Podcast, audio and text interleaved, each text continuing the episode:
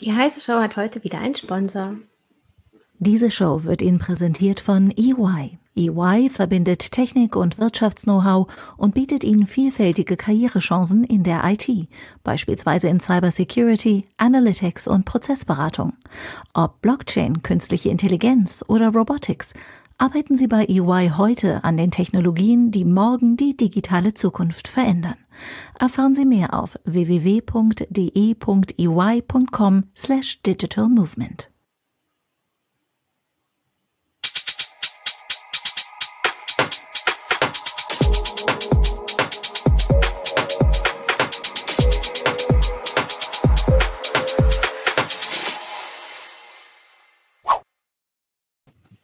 Hallo, herzlich willkommen zu einer neuen Heise Show. Wir wollen uns heute mit dem Thema faltbare Smartphones und neue Flaggschiffe beschäftigen. Mit dabei ist einmal Jürgen Kuri aus dem Heise Online Newsroom.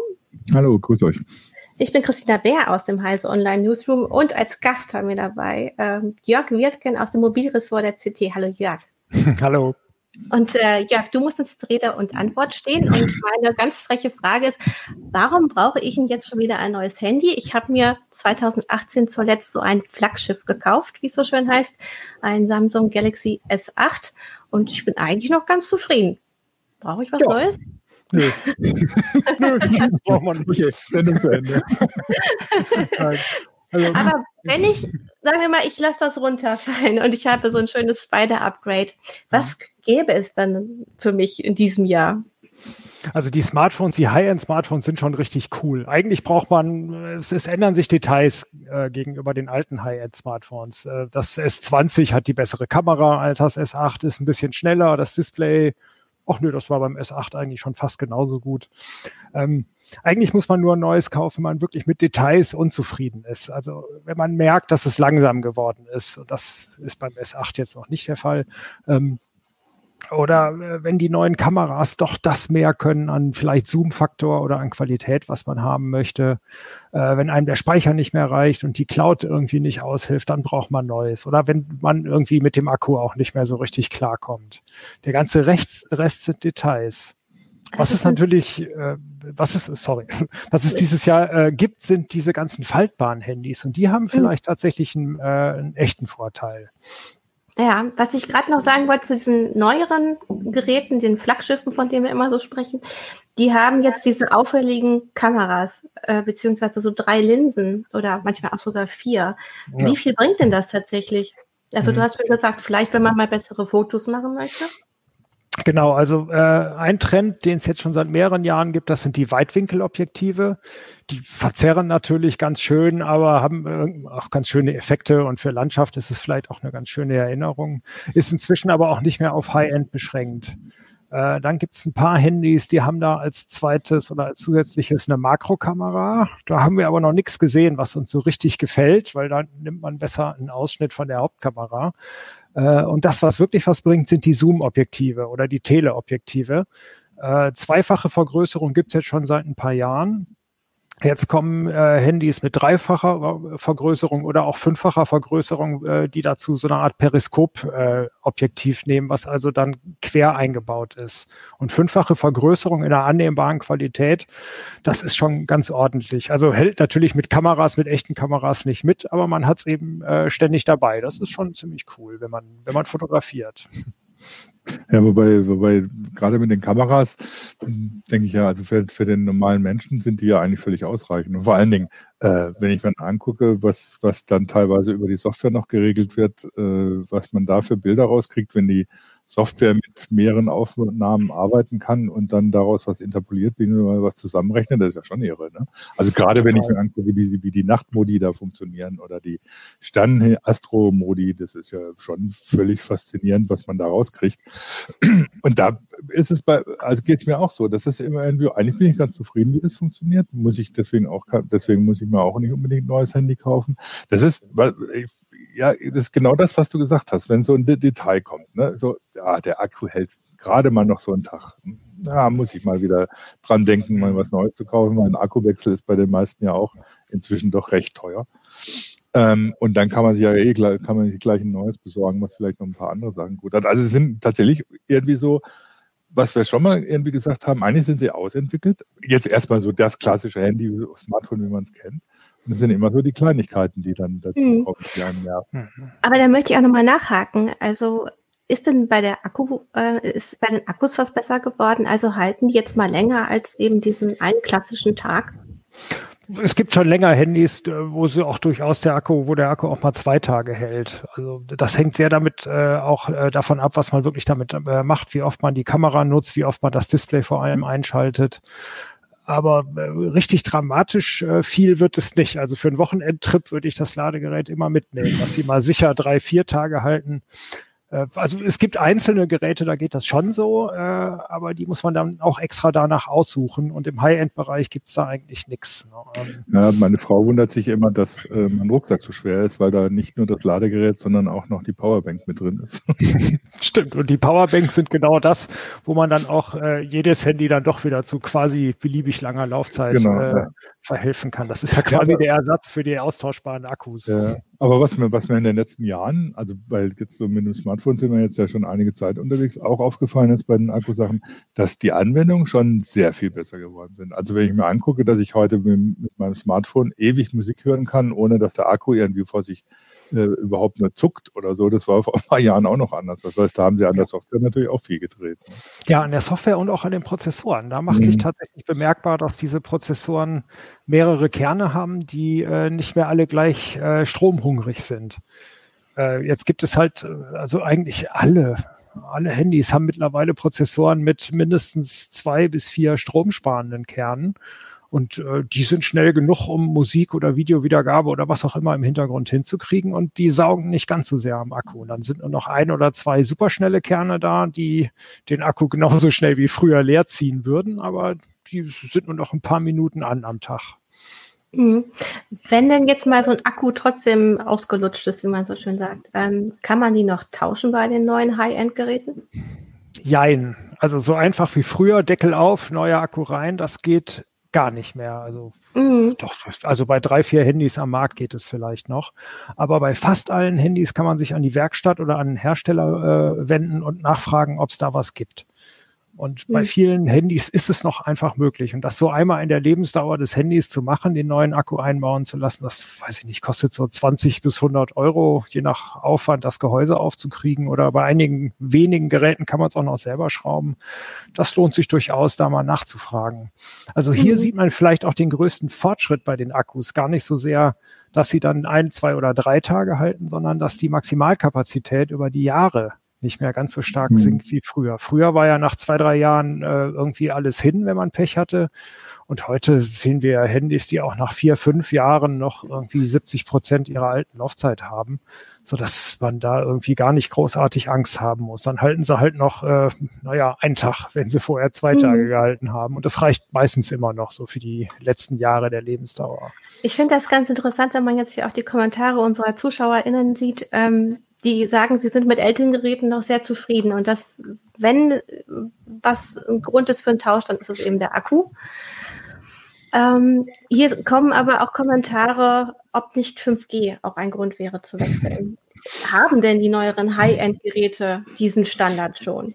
Ja, schon lange. Also Apple waren jetzt die letzten, die da nachgezogen sind. Bei den anderen ist es schon in die äh, äh, geringeren Klassen reingezogen. Wir sehen jetzt die ersten Handys für 300 Euro, die 5G haben. Ähm, es ist tatsächlich einer der wenigen Vorteile, die man noch hat. Äh, aber gerade auf dem Handy bringt 5G gar nicht so viel. Hm. äh, beziehungsweise. Kannst du erklären, wieso?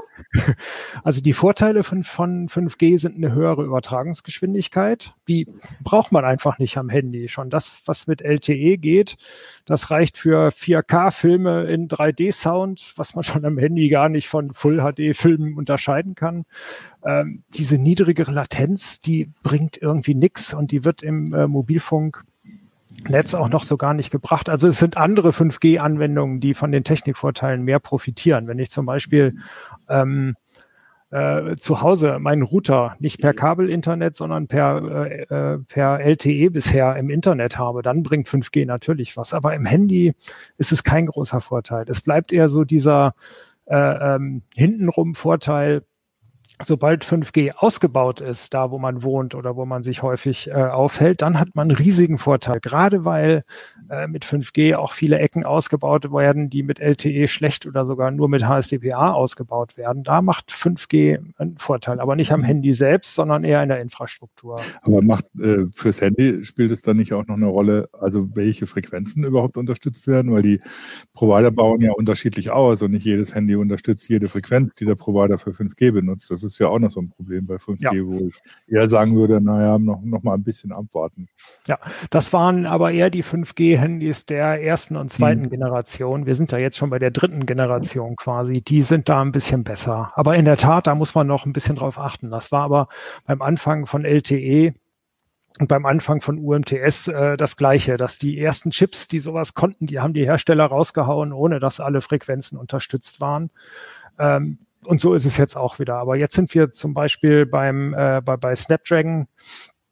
Bei den Snapdragon-Prozessoren kommt jetzt der 765G mit integrierten LTE, äh, mit integrierten 5G und äh, das ist jetzt deren dritte Chip-Generation oder vierte oder zweite, man weiß es ja nicht so genau. Ähm, der kann eigentlich alle Frequenzbänder, die hier in Deutschland unterstützt werden. Wir haben hier in Deutschland noch ein bisschen die schwierige Situation, dass äh, manchmal die äh, Stationen nicht in echt 5G laufen, sondern dass äh, ein Teil der äh, Infrastruktur und manchmal auch des Uplinks noch über LTE laufen.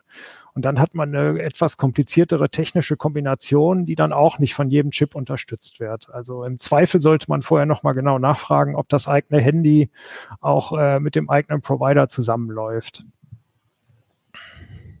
Also was äh, jetzt über 5G hinaus, was, was mich man manchmal noch so ein bisschen ins Überlegen bringt, wenn so unerwartete Features dann kommen. Also deswegen hatte ich zum Beispiel lange überlegt, ob ich mir das Pixel 4 dann doch zulegen soll. Allein wegen dem Radarsensor.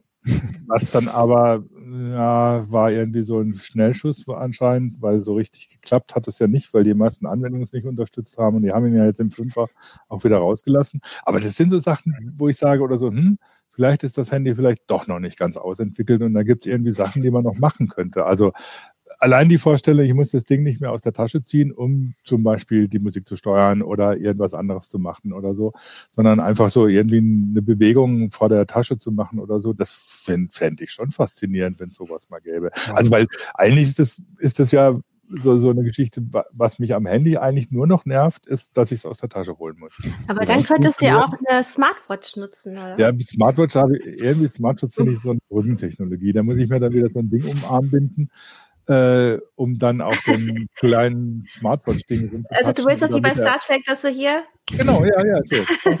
die Knöpfchen drückst, ja. Ich rede mit dem Smartphone und so und das ist alles, also so transparent, ne, dass ich eigentlich kein Gerät mehr bediene, sondern nur noch die Anwendung bediene, tatsächlich. Aber da helfen ja tatsächlich auch so Sprachassistenten und Co. Ne? Das ja. muss man schon sehen. Es gibt diese Schritte dir ja, das die, die, erleichtern. Da gewöhnt man sich auch ganz schnell dran an diese smart, äh, smarten Assistenten, um mit ihnen zu reden. Und wenn ich auf der Straße unterwegs bin, ist es immer noch so ein bisschen blöd, mit dem Handy daher wäre irgendwie so ein Fingerschnipsen schon ein bisschen besser. Also von sowas träume ich immer noch, dass es sowas dann irgendwie nochmal gibt. Das fand ich so schade, dass dieser Radarchip im Pixel 4 sich nicht wirklich bewährt hat. Ja, das ist auch ganz spannend, welche von diesen kleinen Techniken irgendwie bleibt und welche geht. Also in der, in der Tat ist in den letzten Jahren wenig von solchen Zusatzfeatures geblieben. Die Gesichtserkennung mhm. war teilweise ganz okay und dann jetzt müssen wir alle Masken tragen und die Handys erkennen uns wieder nicht so richtig. ähm, die Radare werden jetzt vielleicht wieder besser, dass man sie mit Handschuhen bedienen mhm. könnte, aber ja, ist auch wieder verschwunden. Fingerabdruckscanner sind ganz okay. Das nächste, was vielleicht kommt, sind, dass die Frontkameras hinterm Display ist und dass dieses kleine schwarze Tüttelchen da oben weg ist. Aber deswegen kauft man sich ja jetzt auch kein neues Handy. Mhm. Ja, Obwohl, da, hast du, da waren jetzt ja auch welche dabei. Ne? Also ein Handy war dabei, was die Kamera nach vorn klappt. Ja, also so Hast Ideen gibt's immer mal wieder. Das ist in diesem Fall war es jetzt Asus, der klappt dann quasi äh, sozusagen die, die. Nee, das habe ich leider nicht da. Ansonsten das klappt dann die Rückkamera nach vorne. Oh ja. Hm. Warte mal dann. Genau, so Ideen gab es schon mehrmals. Äh, es gab auch welche, die haben oben die Kamera mit dem Motor gedreht. Äh, es gibt auch welche, wo die Zusatzkamera oben rausploppt und man muss sie dann wieder ja. reinstecken oder so mit einer Federmechanismus. Welches ist es denn? Was, das, was das so? Das Asus ist es. Asus Zenfone. Ja, das könnte es sein. Da. Ja, genau. Mhm. Ja, das Weil ist das ganz du- lustig. Also Genau. Mhm. Das ist Das dann eben die, die echte Hauptkamera, die da dann äh, als, als Selfie-Kamera genutzt wird und damit hat man damit die besten Selfies, die gehen. So eine gute Kamera baut natürlich kein anderer zweimal ein. Ähm, du hast aber, und das, ähm, vielleicht gehen wir jetzt tatsächlich dahin, du hast ja ein paar Geräte auch vorliegen. Ähm, und wir haben über die Detailverbesserung dieser Flaggschiffe gesprochen. Es gibt ja jetzt wirklich noch diese neue Geräteklasse faltbare Smartphones. Ja. Und da wird ja tatsächlich das Smartphone-Erlebnis erweitert. Total, Das genau. Äh, Mhm. Smartphone-Erlebnis. Aber wie gut sind die jetzt ausgereift? Also, oder was, was gibt es für Konzepte? Die sehen ja sehr Mhm. verschieden aus. Genau, es gibt einmal die faltbaren, da hat man ein normales Handy, klappt es auf und hat quasi eine Art Tablet. Das habe ich jetzt leider nicht mehr da, aber das kann man sich ja einfach vorstellen. Also dann hat man so ein dickes Ding und äh, klappt es auf und hätte dann, äh, ups, hätte dann so eine Art Riesentablet mit einem leichten Falz in der Mitte, die man in, bei den guten Geräten dann nicht mehr als Falz erkennt. Dann hat man Das wäre das Fold. Äh, genau, das das, ja. das kann ich dann sonst auch noch so- mal per Sharescreen machen. Mhm. Genau, äh, da das sieht ist man nämlich auch dieses Scharnier. Ähm, Genau, die Scharniere werden immer besser. Samsung ist ja jetzt auch bei der So, zweiten Generation.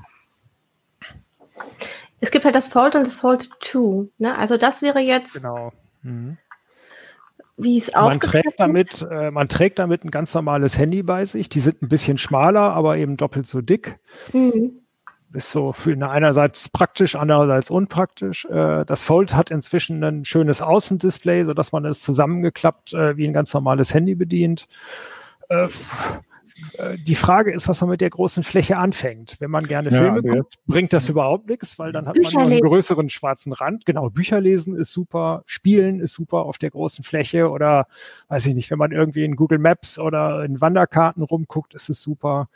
Muss man sich Andreas, eben du- genau überlegen, ob man da was haben will. Ne? Andreas Topp auf Facebook meinte gerade oder so, er, er guckt gerade uns über das Fold 2 ähm, und er möchte es eigentlich nicht mehr missen, weil normal reicht das Außendisplay und aber für Präsentationen nimmt er dann äh, äh, da, da, äh, das Mhm. Ausgeklappte und das äh, funktioniert gut. Das ist Ja. äh, klasse.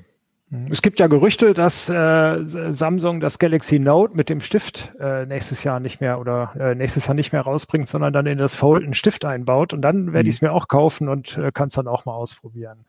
Also das ist so jedenfalls das, das erste Konzept, was man da hat. Und das ähm, Microsoft Surface, das geht ja auch in diese Richtung, nur dass es kein Klappdisplay ist, sondern echte zwei Displays nebeneinander. Ein Vorteil von diesen Dingern ist auch, man kann sie aufgeklappt hinstellen, wie so eine Art Mini-Notebook und hat dann Mhm. unten ein Display, mit dem man, weiß ich nicht, vielleicht nur eine Tastatur einblendet und oben hat man dann ein Display, was in die eigene Richtung äh, zeigt.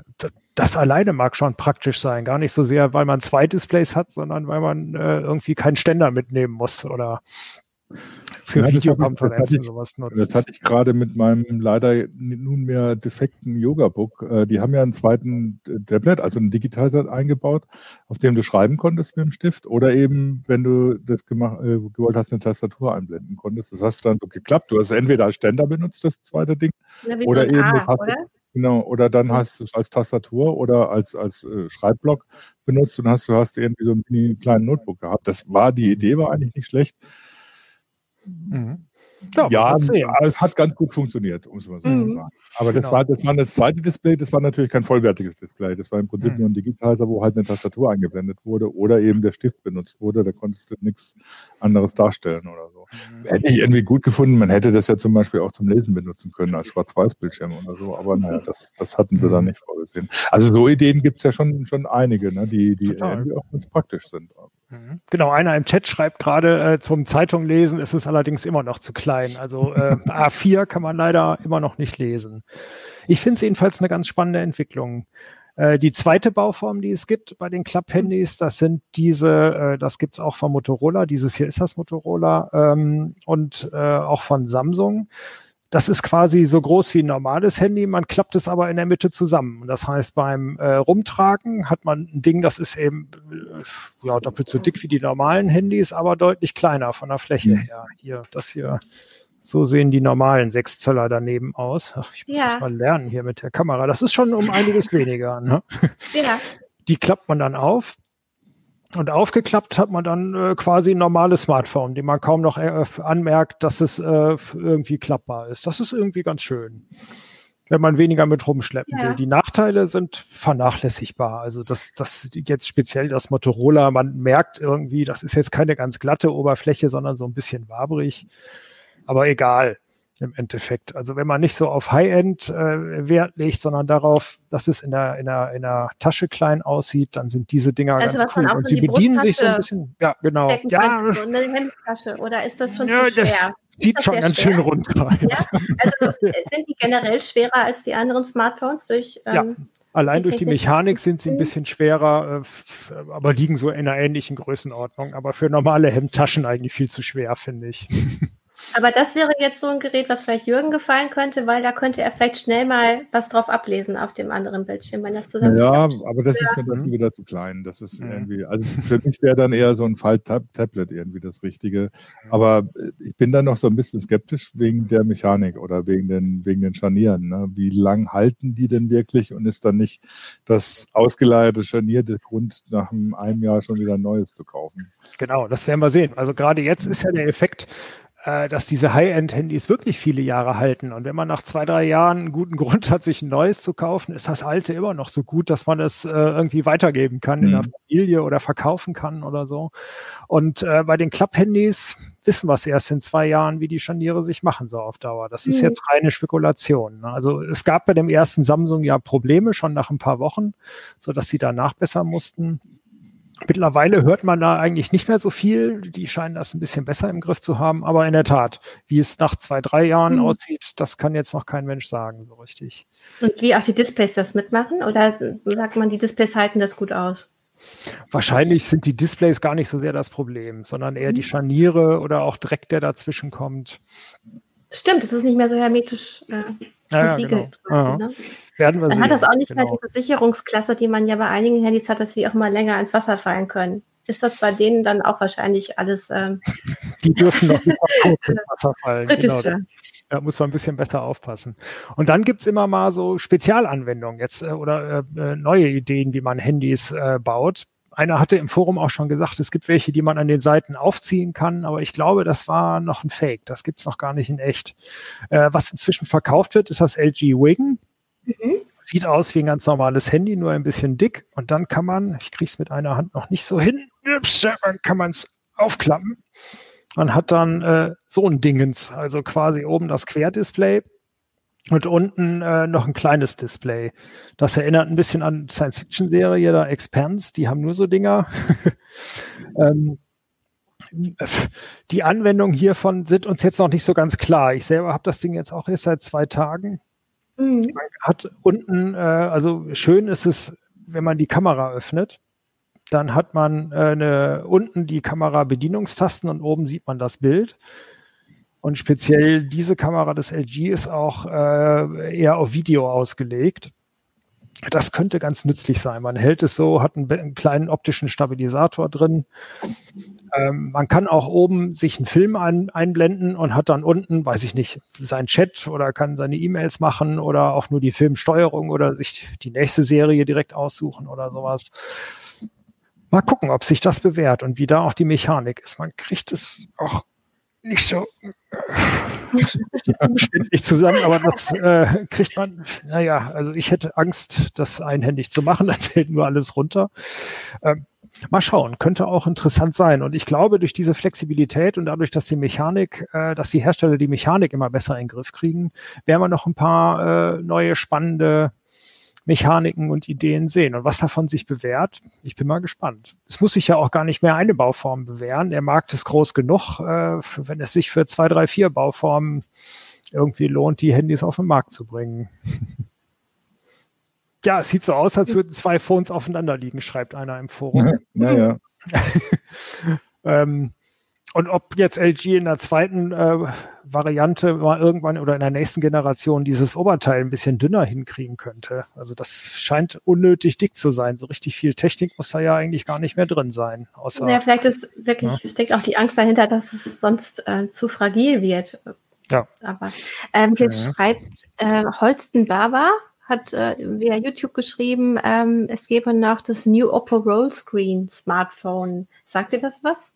Ja, äh, da kann man, äh, da ist das äh, Display aufgerollt und man kann es so rausziehen, aber ich glaube, das war auch nur eine Studie. Ich glaube, das, also mhm. kaufen kann man zumindest noch nicht. Und ähm, diese Konzepte, dass man ein Screen hat wie bei einem äh, E-Book-Reader, der dann nochmal auf der Rückseite ist, das gibt es aber immer noch. Oder ist das jetzt komplett vom Markt verschwunden?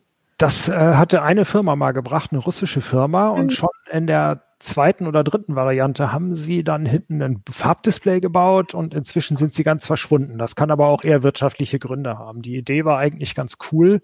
Mhm. Ähm, es hat sich aber auch gezeigt äh, bei, bei ähm, dass es gar nicht mehr so richtig nötig ist. Das war früher bei LCD-Displays war es wichtiger, weil die ständig eingeschaltet zu haben, hat immer Strom gekostet für die Hintergrundbeleuchtung. Mittlerweile haben die meisten Smartphones aber OLEDs und da brauchen tatsächlich nur die eingeschalteten Pixel Strom. Und wenn man ähm, hier einfach ein Handy hat, was immer nur die Uhrzeit anzeigt oder mal die nächsten Termine oder sowas, das braucht kaum Strom. Ähm, mhm. Und dann braucht man keinen E-Ink-Display mehr. Und das E-Ink-Display, das war eben auch zu langsam, das, das kann nur schwarz-weiß oder so. Also der Vorteil von, von E-Ink im Smartphone ist durch die OLEDs eigentlich ein kleines bisschen weg. Ja, mhm. Darf ich dir widersprechen? Ja. Ich, hab, ich benutze immer noch, wenn ich Bücher lese, die ich nicht gedruckt habe, äh, immer noch einen E-Book-Reader mit, mit einem E-Ink-Display.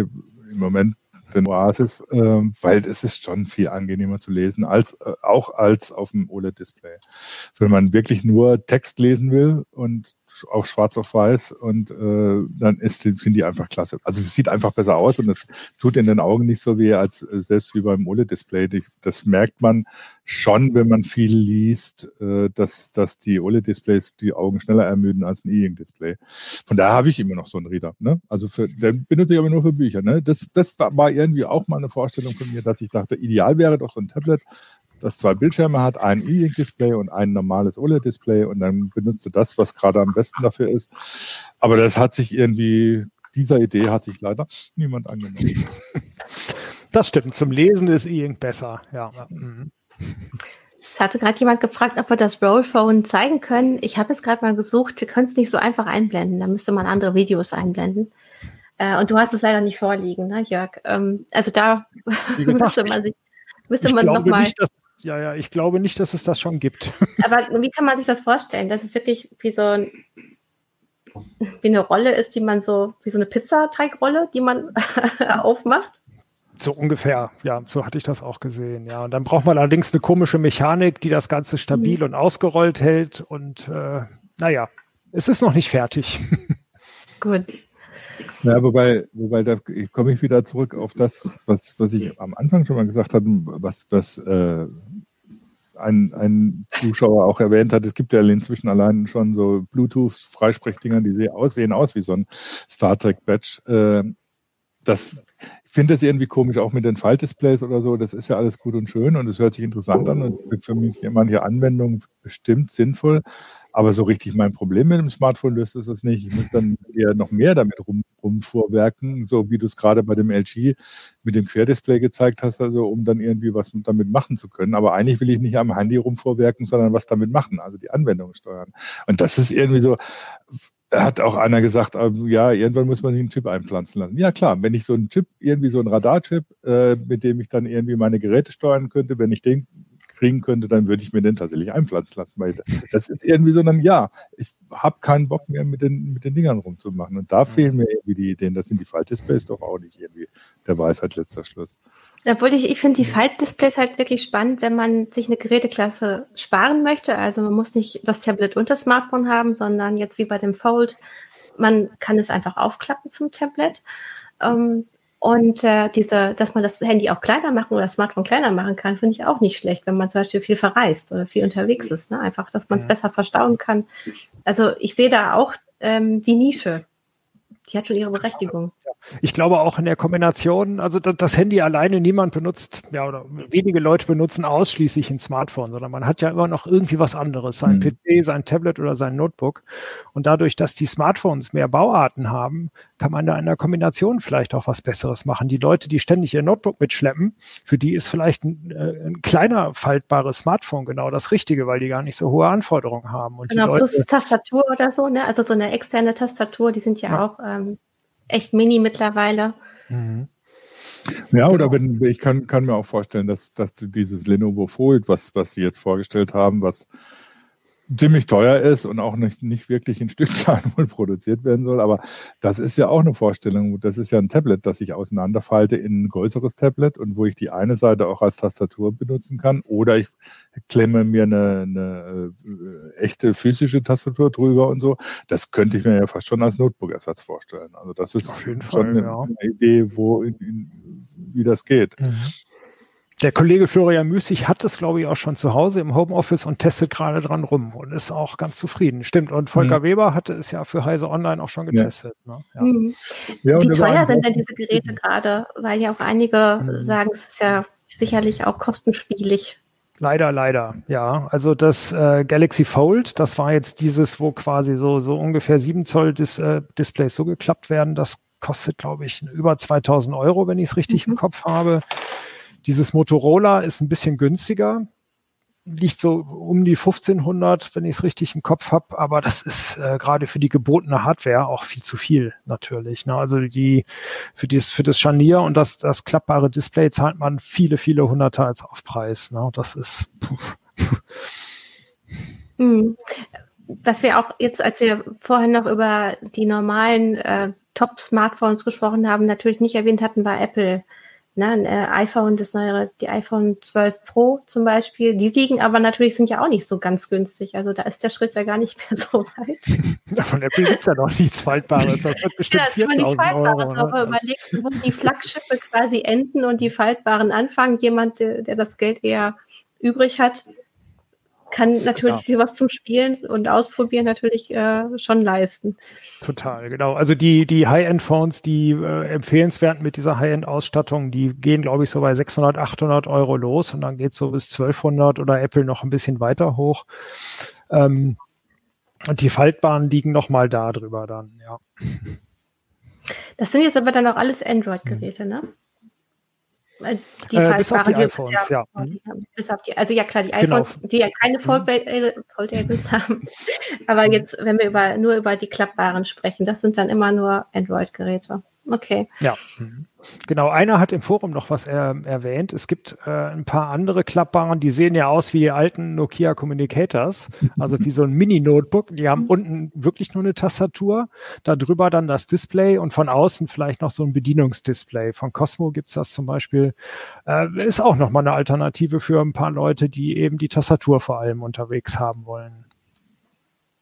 Das wirkt wirklich sehr, sehr retro. ja. ja. ja. Genau, Capellino ja, ergänzt zwar gerade, von Apple gibt es ja jetzt bei dem 12er auch nochmal das Hosentaschenformat, was schon fast wieder retro wirkt. Ja. Ähm, sind denn alle äh, neueren Flaggschiffe äh, ich, Entschuldigung, dass ich das Wort heute so häufig benutze, äh, sind die alle sehr, sehr groß? Also von der Bildschirmdiagonale sind, äh, gibt es da ja. noch irgendwie Unterschiede? Weil eine Zeit lang gab es ja doch mal eher kleinere und dann größere mhm. Geräte, also eine mhm. größere Bandbreite. Ja, es, äh, im Android-Bereich ist es eigentlich hauptsächlich Sony noch, die kleinere Geräte bauen, aber inzwischen sind die kleinen Sonys auch so groß wie vor ein paar Jahren die High-End-Geräte.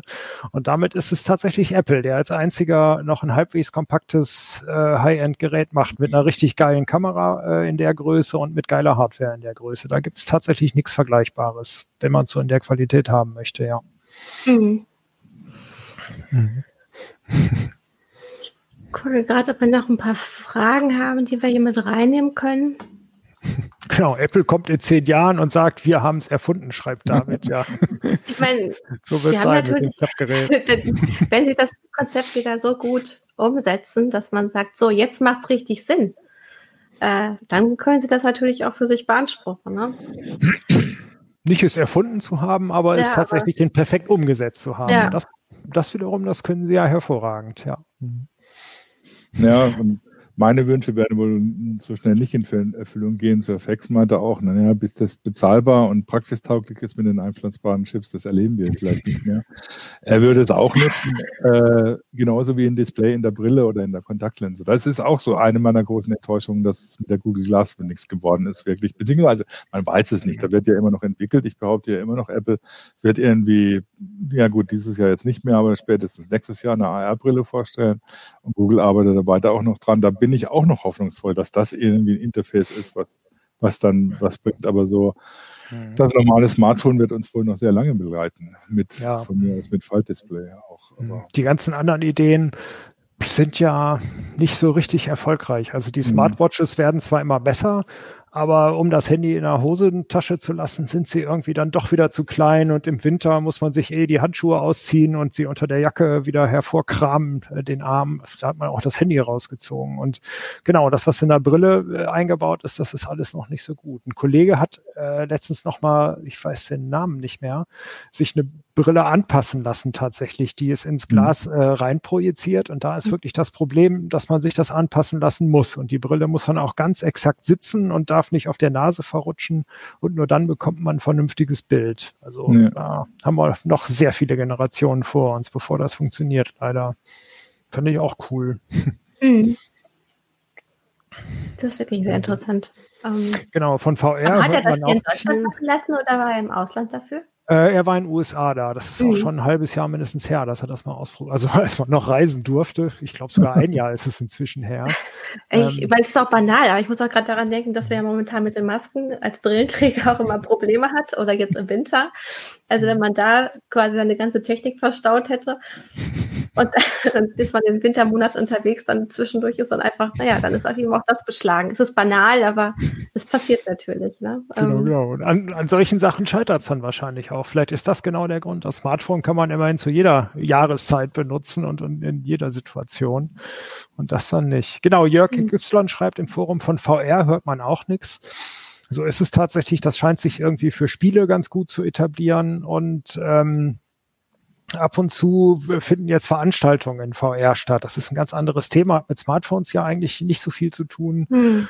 Mal gucken, ob das was wird. Da haben wir jetzt auch äh, ein paar ganz interessante Erfahrungen gemacht. Ja, für Smartphones oder eben auch diese äh, schlauen Brillen wäre wieder nur Augmented Reality interessant. Hm. Und ich ja. meine, da haben wir ja auch mit, mhm. ähm, ach, wie heißt das Spiel? Jetzt komme ich, ich habe es auf der Zunge liegen. Pokémon mit den kleinen Viechern, die man. Pokémon Go. Pokémon Go, genau. Ähm, da, da zeigt sich ja auch, wie erfolgreich das sein kann. Ne, oder wir ja. haben auch von mhm. Google Arts and Culture, die dann ermöglichen, dass man sich Exponate per Augmented Reality angucken kann. Mhm. Ja, oder das, mhm. das, das Live-View in, in Google Maps, die finde ich extrem spannend. Also, weil das ist tatsächlich, wenn du in einer fremden Stadt bist, selbst wenn du dann Navigation mit Maps hast, ist es ja manchmal schwierig, oder zu sagen, ja, wo bin ich jetzt eigentlich gerade? Selbst wenn du den Punkt siehst oder so, wo muss ich jetzt lang gehen?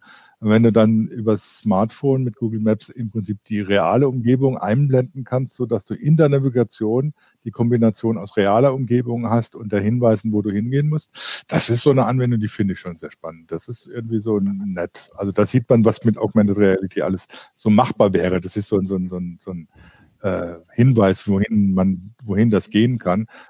Wobei es da dann natürlich eben gerade erst recht nervt, dass du das Handy rausziehen musst und das Handy hinhalten musst.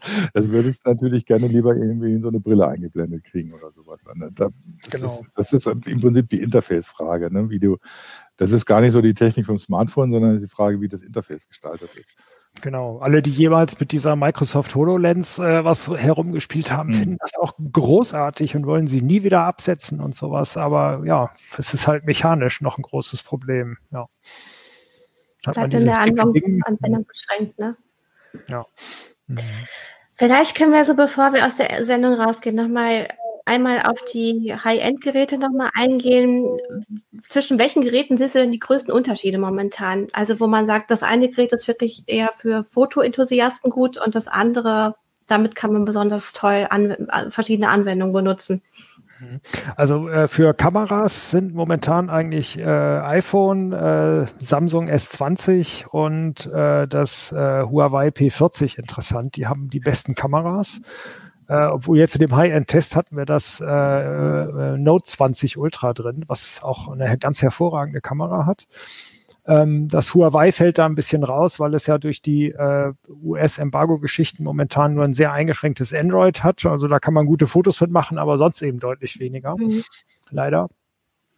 Ähm, dann gibt es die günstigen Geräte. Wenn die Kamera nicht ganz so wichtig ist, dann reichen eigentlich schon hier Xiaomi und Oppo äh, und äh, OnePlus. Mit denen kann man auch schon tolle Sachen machen. Und bei gutem Licht sind alle Kameras prima. Und schnell genug sind die, die sind sogar manchmal noch in, in, in Details schneller wie die anderen Geräte. Da hat man schon ganz gute Geräte. Und genau, und bei äh, Apple und Sony findet man vergleichsweise kompakte Geräte, wenn es nicht mhm. ganz so groß sein soll. Welche kann man mit Speicher nachrüsten zum Beispiel? Äh, ich weiß es gar nicht im Kopf. Das geht bei fast allen, aber inzwischen. Also mit so einer ähm, MicroSD. MicroSD, genau. Bei Huawei muss man dieses eigene Format kaufen. Äh, bei den Apples geht es gar nicht und bei einigen anderen geht es auch nicht. Die Frage ist, die meisten kommen eben mit 256 Gigabyte mhm. mittlerweile. Ähm, die Frage ist, wofür braucht man noch lokalen Speicher? Äh, ein riesiger Platzfresser ist, wenn man selber Videos dreht, die müssen natürlich irgendwo hin. Ähm, oder wenn man sehr, sehr viele Spiele auch äh, installiert. Also Spiele sind so die Apps, die am meisten Platz brauchen überhaupt. Äh, muss man selber gucken, wie viel Speicher man überhaupt braucht tatsächlich. Das, also so ab 128 Gigabyte aufwärts ist momentan schon sehr luxuriös. Da muss man schon spezielle Anforderungen haben, um die überhaupt voll zu kriegen. Hm. Und gibt es noch größere Unterschiede, ähm, wie man die Geräte lädt? Also ich glaube, bei Apple kann man, ähm, wie nennt man das, mhm. induktives Laden. Mhm. Heißt das so? Ja, ne? Genau. Das kann mhm. man jetzt äh, machen. Und geht das bei den anderen Geräten auch, zum Beispiel von Samsung? das ist wieder das Thema von eben. Apple ist der letzte, der letzte ah. Hersteller, der das eingebaut hat. Hat das für mich gut verkauft. Genau. Die haben auch groß getönt, wir können jetzt äh, doppelt so schnell laden wie der QI-Standard, aber da haben sie es leider mit einem sehr alten QI-Standard verglichen. Äh, der Standard ist schon seit vielen Jahren weiter als das, was Apple kann. Also äh, wir haben zwei Geräte, die laden doppelt so schnell wie Apple über QI, also oder Qi. Ähm, äh, für mich stellt sich gerade beim induktiven, beim drahtlosen Laden auch immer die Frage, muss es schnell sein? Ich lege das Ding bei mir auf die Nachtkonsole, wo ich so einen Lader habe. Ja, und dann penne ich halt. Dann ist mir doch egal, ob das Ding nach einer, zwei oder drei Stunden voll ist, weil ich dann immer noch penne, so ungefähr. Ähm, ein bisschen Unterschiede gibt es tatsächlich beim normalen Drahtladen. Es gibt äh, Schnelllader, die irgendwie in einer halben Stunde tatsächlich voll sind. Äh, und äh, der, äh, die normale Laderate liegt so bei ein bis zwei Stunden, bis das Handy wieder voll ist, mhm. was für die meisten auch ausreichen dürfte. Ein bisschen gucken muss man jetzt ähm, mit den Netzteilen. Äh, Apple hat ja angefangen, gar kein Netzteil mehr beizulegen. Das werden andere auch machen. Und äh, schon lange nicht jeder Hersteller hat das Schnellladenetzteil im Angebot. Also möglicherweise können die Handys schneller laden als das mitgelieferte Netzteil, sodass man sich noch eins kaufen muss. Andererseits ist der ganze Kram sowieso äh, mehr oder weniger zueinander kompatibel, sodass man einfach zu Hause mal anschließen kann, was man schon hat an Ladegeräten und mhm. guckt dann halt, wie schnell es funktioniert. Genau, ich wollte jetzt gerade noch mal hier auf ähm, auf Capellino eingehen, der nämlich auch fragt, äh, wie ist das denn jetzt so mit Sof Software-Updates? Äh, wo hat oder welcher mhm. Hersteller hat da die Nase vorn? Wir haben ja auch schon, ihr habt auch mal Tests gemacht mit Geräten, die schon mal ein bisschen älter waren, so dass man sehen konnte, wie lange werden die versorgt, wie lange kann man auch die Hardware noch pflegen lassen vom Hersteller. Ähm. Genau, das hat zwei Aspekte. Tatsächlich ist Apple einer oder eigentlich der Hersteller, der am längsten Updates liefert, vor allem Sicherheitsupdates für die Geräte viele Jahre lang, irgendwie für mindestens drei, eher so vier, fünf, sechs Jahre. Äh, bei Android gibt es das bei einigen Herstellern auch. Zumindest drei Jahre, manchmal auch vier, fünf, selten sechs. Also da hat Apple die Nase vorn, das kann man schon deutlich sagen. Ähm, ein bisschen ist die Frage, ob man die Updates braucht. Die andere Seite ist, dass äh, gerade bei Apple sich die Leute immer beklagen, ich habe auf meinem alten iPhone irgendwas, jetzt das neue iOS irgendwas und zack ist alles so super lahm, dass ich es gar nicht mehr bedienen kann. Gut, da gab es ja auch schon sogar Prozesse, ne? Ähm, ja. wo dann ähm, Apple nochmal nacharbeiten musste, eben weil man auch das Gefühl hatte, das ist so eine geplante Obsoleszenz, man möchte die Leute äh, zu den neuen Geräten treiben, indem man sie die alten künstlich ausbremst. Ja. Ähm, hier war auch noch eine andere Frage, nämlich wie ist das mit Software, die von den Herstellern bereitgestellt wird, um zum Beispiel Daten zu übertragen? Ist das überhaupt noch so wichtig? Ähm, früher hat man zum Beispiel Samsung Keys oder sowas benutzt um hm. Daten so, auf den PC zu übertragen. Hm. Gibt es da noch Vergleichbares oder hat sich das auch schon überlebt? Kompliziertes Thema im Endeffekt. Äh, das kann man schon gar nicht mehr allgemein sagen, weil da ganz viele, viele verschiedene Daten auf den Handys drauf sind. Eigentlich, die kurze Antwort ist nein, es funktioniert nicht mehr. Die mhm. etwas längere Antwort ist, ähm, dass man bei, also einer der ganz großen Nachteile, wo Android nicht auf die Füße kommt, ist das Update, äh, Quatsch, äh, das Backup von den Geräten. Was bei Apple hervorragend funktioniert, ist, man macht ein Komplett-Backup, entweder auf den eigenen Rechner oder in die Cloud, wenn man sich traut, schließt das neue iPhone an und zack, sieht alles so aus wie vorher. Diese Lösung gibt's bei Android gar nicht.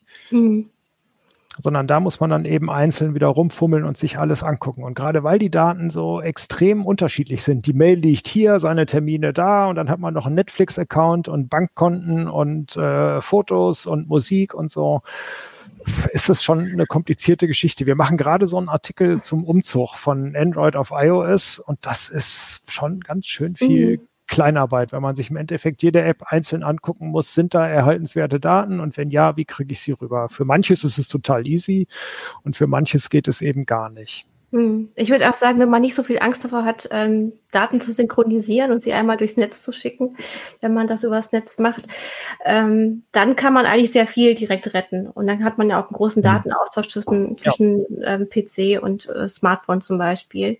Mhm. Äh, Jürgen sagt auch, ne, du nutzt ja auch viel Google Drive. Ne? Ja. Also wenn man damit keine Probleme hat, das muss man äh, eben wissen, ob man da Datenschutzprobleme für sich sieht oder nicht, dann ist das wesentlich auch einfacher geworden als früher. Mhm. Genau, und man kann auch tatsächlich andere Clouds nehmen. Äh, man kann auch welche sogar von iOS und Android dieselben Clouds nehmen, wenn man eine findet, die datenschutzkonform ist oder die so mit den eigenen Kriterien übereinstimmt, äh, kann man das auch herstellerübergreifend bei allen Geräten einrichten. Also man ist äh, bei Android-Geräten gar nicht darauf angewiesen, alles in die Google Cloud zu schmeißen. Mhm.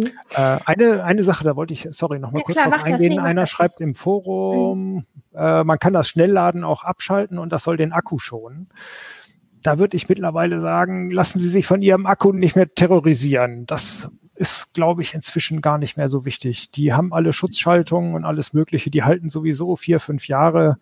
Äh, also da ist der Komfort schon das Interessantere. Auch gerade, wenn man bei den meisten Geräten dann doch zumindest einmal den Akku tauschen kann in der Lebenszeit. Also du meinst, es ist auch softwareseitig geregelt, dass die eben ab einem bestimmten Prozentsatz ähm, akkuschonend weiterladen. Wie es ja. zum Beispiel in Elektroautos auch ja, ganz genau. Also die, mhm. also man kann tatsächlich so einen so einen Akku auch kaputt laden, indem man ihn zu schnell lädt oder äh, am Ende weiterlädt oder komplett leer laufen lässt. Das ist aber bei den aktuellen äh, Smartphones oder auch bei Notebooks und den meisten anderen Geräten gar nicht mehr möglich, weil sozusagen da nochmal eine Akkuschutzschaltung dazwischen ist, sodass genau dieses Tiefentladen oder die, mhm. dieses Überentladen gar nicht mehr geht. Ja, Aris Belz fragt ähm, über Facebook, ist Überhitzung beim Laden noch ein Thema? Da gab es ja Samsung, ich glaube mhm. Note 7 war es, was so ähm, sehr publikumswirksam häufiger in Flammen aufgegangen ist. Ja. Zum Glück ist das momentan überhaupt kein Thema mehr. Die Geräte werden alle ein bisschen warm und ja, wenn man sie tief in die Tasche steckt und da laden würde, würden sie vielleicht auch überhitzen, aber selbst da sind auch Schutzschaltungen eingebaut. Also wir merken das vor allem bei den QI, also bei den Qi-Ladegeräten, die ein bisschen mehr Abwärme haben, weil es induktiv übertragen wird, dass da die Geräte deutlich wärmer werden äh, und äh, sich manchmal eben abschalten und dann eben gar nicht mehr laden oder langsamer laden. Da würde ich mir nicht so große Sorgen machen. Also ein bisschen kritisch ist natürlich, wenn man nicht geeignete Kabel nimmt und wenn man nicht geeignete äh, Netzteile nimmt. Dann sollte man zumindest beim ersten Laden mal so ein bisschen gucken. Ja, das, äh, das mit den Kabeln ist ein gutes Stichwort. Das habe ich auch schon gemerkt. Ne? Also wenn man irgendwie meint, man könnte bei den USB-Kabeln ein paar Cent sparen, wenn man irgendwie so ein Billigding nimmt, das merkt man dann irgendwann schon, dass da irgendwie teilweise dann gar nichts mehr passiert, wenn man es anschließt. Also USB ist da manchmal immer noch extrem empfindlich, auch was die Kabelqualität angeht. Ähm, eine andere, andere, Anmerkung noch, was NCC 1701 gemeint hat, mit dem Backup bei den, bei den Android-Geräten. Das stimmt grundsätzlich, was du gesagt hast. Außer du bleibst beim bei einem der großen Hersteller. Also was weiß ich, wenn du ein Samsung hast und kaufst ein neues Samsung, dann hängst du die beiden zusammen und dann passt das. Äh, bei, bei den Pixels von Google geht es auch. Also bei, ich habe auch schon Pixel untereinander gewechselt. Und die hast du tatsächlich über ein USB-Kabel zusammengehängt, äh, hast eine Software gestartet und danach war das neue Handy im Prinzip ausgestattet wie das alte. Aber auch da war noch Nacharbeit notwendig. Da war dann irgendwie die Zwei-Faktor-Authentifizierung, musstest du irgendwie neu registrieren und pipapo. Also es ist nicht so, dass das alles wirklich komplett problemlos klappt, selbst bei solchen, solchen Anwendungen. Ganz genau. Und ich finde es immer schade, wenn man sich so auf einen Hersteller, von einem Hersteller einschließen lässt. Mhm. Also da Lösungen zu finden, dass man immer mal wieder schnell wechseln könnte, finde ich da viel interessanter. Ja. Zum Beispiel für Zwei-Faktor-Authentifizierung gibt es ja was, der, die kann man äh, inzwischen bei Diensten speichern oder in Apps ja. speichern, sodass man das auch problemlos übertragen kann aufs nächste Gerät. Ist das eigentlich jetzt auch schon Standard, dass man überall mit dem Fingerabdruck ähm, das äh, Smartphone Jein. Das, äh, das war tatsächlich Standard. Das hat sich schnell, das ist eine von diesen kleinen ähm, mhm. Erweiterungen, die sich sehr schnell durchgesetzt haben. Das ist eine sehr komplizierte, äh, eine sehr komfortable Sache, genau. Äh, es lassen inzwischen einige Hersteller wieder weg. Mhm. Und tatsächlich ähm, man kennt das ja vielleicht von früher. Hier haben wir so ein Ding, wo tatsächlich ein Knopf unter dem Display war. Da war dann der Fingerabdruckscanner drin und alles funktionierte. Aber jetzt kommen eben Geräte, wo vorne, ups, jetzt geht es nicht an, wo vorne nur Display ist. Da ist gar kein Platz mehr für den Fingerabdruckscanner. Ne, der ist dann nach hinten gewandert auf die Rückseite. Das war mhm. Murks. Äh, einige bauen den in den Einschalter, sodass man das hier von der Seite machen muss. Und äh, einige bauen den ins Display ein so dass das von unten durchstrahlt. Ähm, und einige bauen gar keinen mehr ein, sondern verlassen und, sich dann komplett auf die Kamera. Also das ist tatsächlich eher eine Technik, die wieder weniger wird bei den Handys. Gut, das wollte ich nämlich gerade fragen. Haben Sie sich dann eben auf die Kamera verlassen mit der Gesichtserkennung, was ja dann in diesem Jahr mit den vielen Masken komplett eine Sackgasse mhm. gelaufen ist. Mhm. ist ja. Da gibt es auch zwei Techniken. Also die einige verlassen sich sozusagen darauf, die ganz normale Selfie-Kamera mit einer Gesichtserkennung äh, zu verknüpfen ist eben ein bisschen unsicher, mhm. aber könnte wiederum mit Maske funktionieren, äh, wenn man dann sein Gesicht als zweites Gesicht mitmacht, obwohl wenn, wenn man dann eine andere Maske, aber wie auch immer, es gibt auch die besseren Techniken, die versuchen das dann mit Infrarot oder mit einer gewissen Tiefeninformation noch zu machen und die sind dann zumindest ein bisschen sicherer. Wobei, wenn jetzt die Fingerabdrucksensoren wegfallen würden, komplett, das fände ich extrem schade, weil es ist äh, äußerst praktisch. Ich finde es auch auf der Rückseite kein Problem. Im Gegenteil, mir kommt es sogar entgegen, weil dann nämlich den Zeigefinger, den ich eh immer auf der Rückseite liegen habe, und dann quatsche ich kurz drauf. Und mhm. sehr viele Apps unterstützen das ja inzwischen auch, dass sie, was weiß ich, dein Bank-Account über die Finger, äh, Finger, äh, Fingersensor äh, autorisiert wird und so, das finde ich extrem praktisch. Das und muss das ich auch sagen. Ich habe ja das Samsung Galaxy S8 und da ist es auch auf der Rückseite und das, mhm. ich mache es ja automatisch mit dem Finger, so wie mhm. Jürgen das beschreibt. Und ich kenne das auch von ähm, E-Book-Readern, dass man, wenn man auf die Rückseite tippt, das können manche Modelle, dass man dann umblättert. Mhm. Weil man hält es ja sowieso so fest. Also das mhm. ist schon es macht ja. manchmal Sinn. Aber Vielleicht ist auch eher so ein Ding bei uns äh, im Testen. Bei uns liegen halt dann 15 Hände ja. auf Tisch rum mhm. und ich will sie nicht immer alle hochnehmen. Ne? Also wenn das Handy das auf den Tisch legt, äh, ist das hinten natürlich blöde. Aber das war, stimmt, Fingerabdrucksensor war für mich auch einer der Gründe, damals das Gerät, also das Gerät zu kaufen, weil ich das eigentlich haben wollte, ne? dass ich hm, da mit dem, mit dem Fingerabdruck mich authentifiziere. Vor allem ist es extrem praktisch, wenn du dann noch ans mobile Bezahlen denkst, dann mach, entsperrst das Handy mit dem Finger und hältst das einfach hin und fertig, das war's. Ne? Äh, ja. Alles mhm. erledigt. Und das ist, ja, möchte ich ja nicht mehr missen. Genau, ein Leser schreibt gerade, es gibt ja auch die Iris-Erkennung und die äh, wäre natürlich ein Ausweg. Wenn die Kameras mhm. gut genug sind, dass sie ins Auge reingucken können, dann funktioniert es mit Kamera, mit Brille und äh, mit allem. Äh, eine Alternative ist übrigens auch noch, äh, dass man das Gerät oder sein Handy entsperrt lässt, äh, wenn man irgendein anderes Bluetooth-Gerät in der Nähe hat. Eine Smartwatch zum Beispiel oder ein Fitness-Tracker oder sowas. Das wäre auch noch eine ganz schöne Alternative. Hilft aber dann wiederum nicht, wenn man in die Banking-App rein will. Genau. Mhm. Gut, ähm, also ich glaube, man sieht, es ist wirklich sehr viel möglich mittlerweile mit den Geräten. Ähm, sie, äh, auch gerade die ähm, High-End-Geräte sind, ähm, ja, mit denen kann man einfach wirklich viel machen. Ne? Also das sind wie kleine Computer oder Notebooks wenn man dann sich noch eine Tastatur da dranhängen kann, kann man die fast schon damit ähm, ersetzen. Die Foldables, äh, die werden sich weiterentwickeln, da gucken wir auch weiter drauf. Wer mehr zu den High-End-Geräten wissen möchte, kann in der CT nachgucken. Da, da wurden nämlich welche getestet, da kann man was zu den Benchmarks erfahren und äh, wie die Akkuleistung ist, also wie ihr die getestet habt. Und auch über die Foldables steht da was drin. Ich äh, sage vielen Dank in die Runde. Und ich sage äh, auch allen Zuschauerinnen und Zuschauern danke, auch für die rege Teilnahme. Und wir sehen uns dann in der nächsten Woche. Und da werden wir so einen kleinen Jahresrückblick wagen. Und wenn ihr ein Thema habt, was ihr dort gerne ähm, besprochen haben wollt oder was wir erwähnen sollen, irgendeine Technik, die ihr auch super spannend fand dieses Jahr oder ein Thema, dann könnt ihr uns das gerne schreiben. Dann nehmen wir das gerne in die Sendung mit auf. Und äh, ja, wir hoffen auch, dass ihr in der nächsten Woche rege dabei seid. Also vielen Dank und macht's gut. Ciao.